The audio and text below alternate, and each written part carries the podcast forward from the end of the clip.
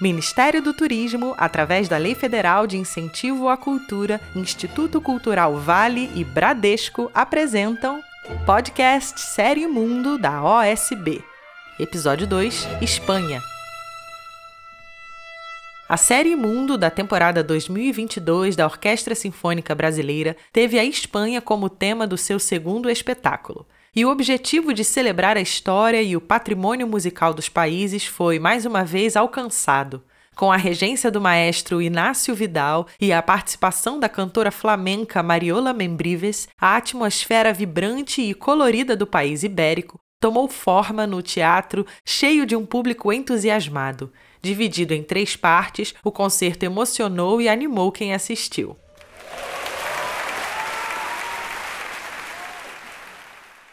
La Oración del Torero, obra que abriu a noite, remete a uma cena de contrastes que povoam a história da Espanha, como conta o coordenador artístico da orquestra, Nikolai Sapundjev.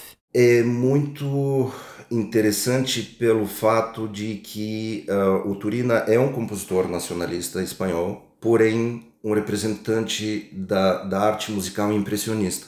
Então a música se chama A Oração do Toreiro, que foi uma impressão quando ele, ele foi assistir uma torada e ao lado da arena tinha uma, ou dentro da arena tinha uma capela e ele passou, entrou dentro da capela e todos os toreadores estavam orando antes de entrar na arena. Então ele narra uh, esse momento absolutamente introvertido em comparação com a dramaticidade do momento da arena.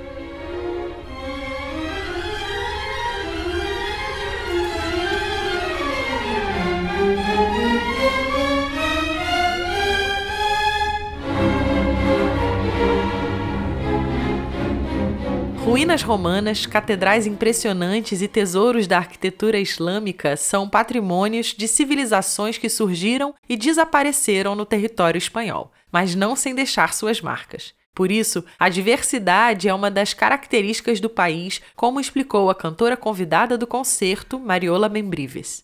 Bueno, creo que lo más especial de la música española. Creio que o mais especial da música espanhola é a fusão que representa, porque o território da Espanha não é tão grande para a diversidade do folclore que tem. É um caldeirão onde se cozinha música judaica, árabe e música negra. Na Espanha, há muitas influências e, dependendo da região, são situações muito diferentes. Sempre muito apegadas à terra, ao folclore, ao trabalho.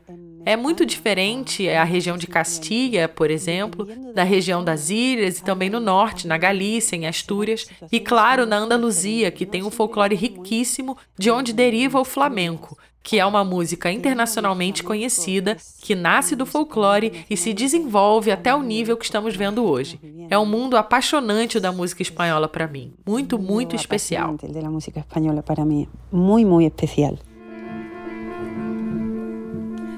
Es aquel mal gitano que una gitana quería, el querer que ya te. A segunda parte do concerto trouxe uma espécie de surpresa para o público em geral. Um dos grandes nomes da literatura espanhola, Federico Garcia Lorca, foi também músico. Ele reuniu e orquestrou a seleção de canções populares antigas espanholas, a partir de sua observação do que era produzido pelo folclore uma verdadeira prestação de serviço digna de uma figura tão expoente da cultura do país.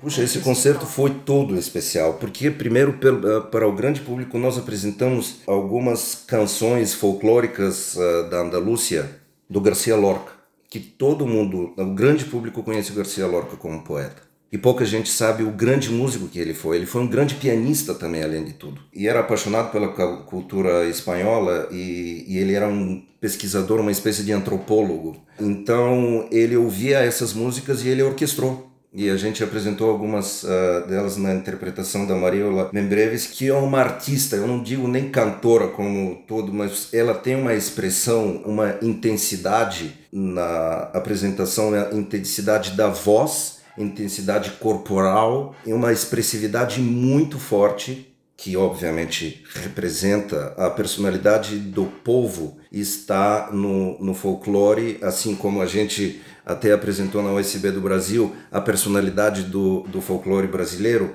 E o folclore ele é muito importante por isso, porque dentro dele está codificado tudo que aconteceu culturalmente depois.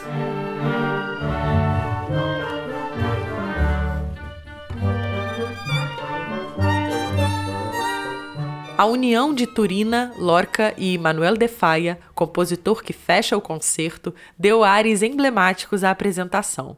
E não foi por acaso, como explicou o maestro Inácio Garcia Vidal.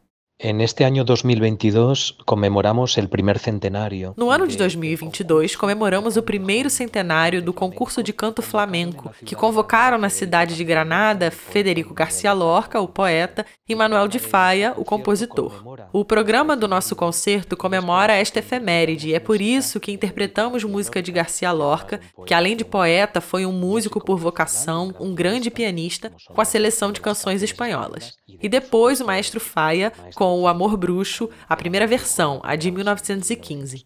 Além disso, começamos o concerto com a oração do toureiro de Joaquim Turina, que cronologicamente está muito próximo, vive a mesma época dos dois compositores anteriores e também tem esteticamente uma linguagem que marcou o devenir estético de Faia e também de Lorca. Um programa com música de Turina, Garcia Lorca e Faia é um programa que pensa no momento originário para a estética da música espanhola, para a criação de uma nova linguagem estética. É um concerto precioso que possui não somente um conteúdo de obras musicais muito bonitas, mas também faz uma declaração de princípios. Uma declaração de princípios enquanto divulgação de nossa linguagem espanhola mais autêntica que foi criada, sem dúvida, pelo grande compositor Manuel de Falla. Mais autêntico que é creado, sem nenhuma dúvida, por el gran compositor Manuel de Falla.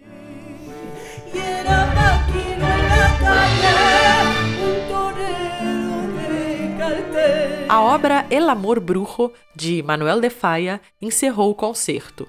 Um dos nomes mais célebres da música clássica espanhola, o compositor expressou nessa versão original de 1915 o espírito cigano, marca importante da identidade do país, como conta Mariola Membrives. Es que Falla crea un lenguaje. Faia criou uma linguagem, uma linguagem espanhola, uma linguagem que até aquele momento não existia como tal. Acho que o que faz o Amor Bruxo ser único nessa versão de 1915 é que é uma forma nova chamada ritaneria, que não existia. E que não se pode entender a música sem história.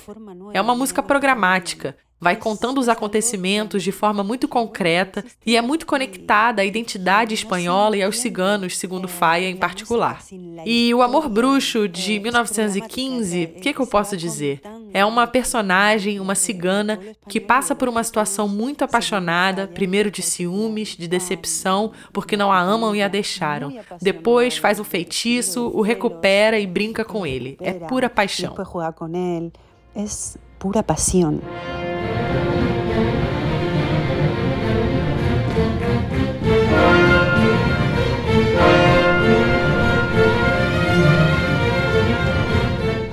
Toda a carga de sentimentos intensos interpretados pela personagem revelam a face de uma Espanha pulsante de sangue, suor e lágrimas. Um país que desperta sentimentos intensos, até mesmo nessa incursão à distância por meio da música. O maestro Inácio Vidal ainda conta uma curiosidade relevante da obra que encerra o concerto. Vamos a interpretar la primera versión. Vamos interpretar a primeira versão, a versão original de O Amor Bruxo, composta em 1915 por Manuel de Falla, com o libreto de Maria Lejáraga, uma mulher. Mas o libreto está assinado por seu marido, Gregório Martínez Sierra, um empresário. É importante fazer justiça dizendo isso, pois é uma obra feminina.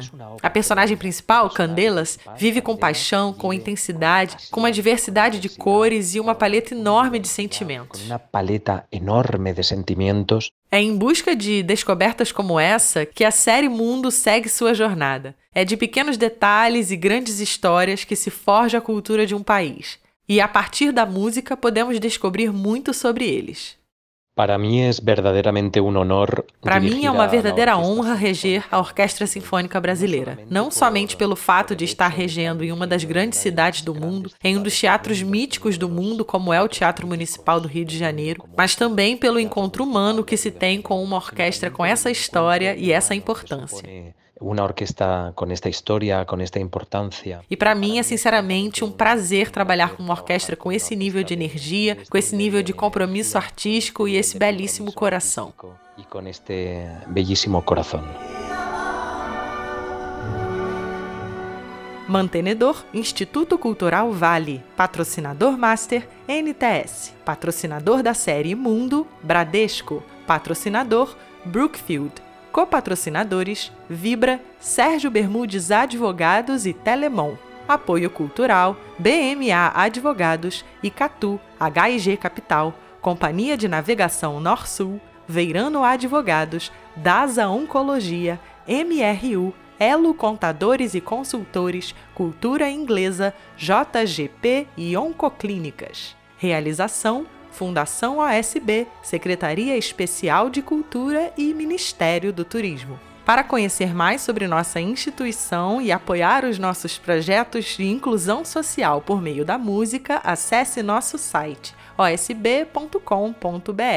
Siga a OSB nas redes sociais. No Facebook, Orquestra Sinfônica Brasileira. No Instagram, arroba OS Brasileira. E no YouTube, Sinfônica Brasileira. Esse podcast é uma produção da Áudia. Até o próximo episódio.